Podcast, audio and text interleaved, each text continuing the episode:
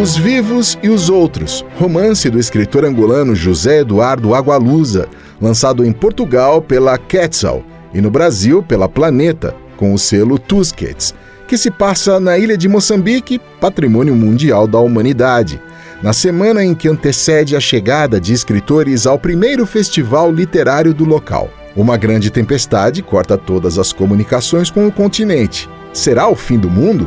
A seguir, ouça pelo próprio Agualusa a leitura de um capítulo do livro que, antes de tudo, exalta o poder das palavras.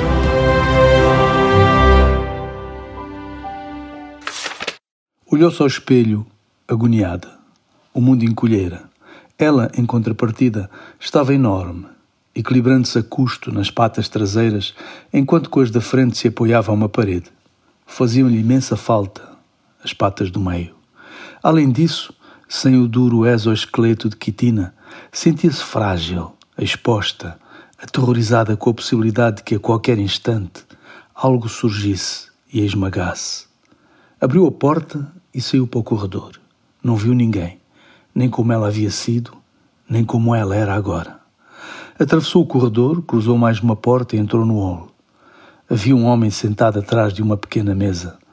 Levantou-se ao vê-la e a mulher pensou que ele iria gritar avançar em sua direção e tentar pisá-la. O homem, porém, apenas sorriu enquanto perguntava: A senhora sente-se bem? Era uma senhora, portanto. Era um deles. E sentia-se bem. Sentia-se mesmo muito bem. Endireitou-se e saiu para a rua. Ofélia Easterman tira os óculos ergue os olhos e explica que terminara de ler um fragmento do primeiro capítulo da edição portuguesa do romance A Mulher que Foi uma Barata. Lerá a seguir mais dois trechos, um do sexto e o outro do nono capítulo, esperando que suscitem a curiosidade do público. Quem quiser adquirir exemplares do livro pode dirigir-se à banca montada junto ao bar. Volta a colocar os óculos e prossegue a leitura. No sexto capítulo, a mulher que foi barata expõe a sua perplexidade face às diversas e discordantes convicções religiosas da humanidade. Matam-se uns aos outros ou deixam-se morrer das formas mais cruéis em nome de seres fabulosos, totalmente aliados do destino das criaturas que os veneram. Não vi outra virtude nos homens senão produzirem bom lixo. Procuram Deus como as baratas procuram lixo mas aqueles poucos que o acham, se é que o acham, não desfrutam dele. Finalmente, a mulher que foi barata encontra um homem, Max, com quem se identifica, alguém com tanto horror à humanidade quanto ela própria. Os dois percorrem diversos países em busca de um lugar em que possam viver a utopia de um regresso ao mundo dos insetos sinantrópicos.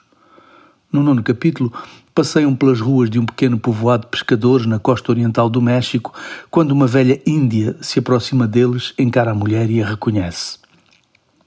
La cucaracha, diz.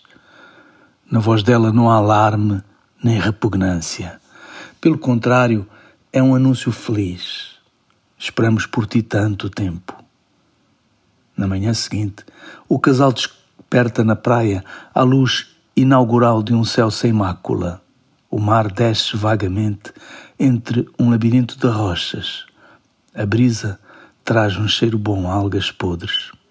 Há aplausos frouxos, descompassados. Acho que não gostaram, sussurra Júlio ao ouvido de Daniel. Estão assustados. No palco, sentado ao lado de Uli Lima, Cornélia Olocun ilumina a sala com as vibrantes labaredas de um vestido vermelho rendado, que no corpo dela parece um insulto a todas as mulheres menos elegantes. Sentada na terceira cadeira, a moderadora, a jornalista brasileira Jussara Rabelo, não consegue desprender os olhos devotos do rosto de Cornélia. A primeira pergunta, dirigida à nigeriana, não é muito original. O exílio mudou a forma como escreve? Realização via Lei de Incentivo, Secretaria Especial da Cultura do Ministério do Turismo. Patrocínio: Banco Itaú, Instituto Cultural Vale, DG Lab, Direção-Geral do Livro, dos Arquivos e das Bibliotecas da República Portuguesa, Itaú Cultural e Ministério da Cultura e das Indústrias Criativas de Cabo Verde. Apoio CPLP, Comunidade dos Países de Língua Portuguesa.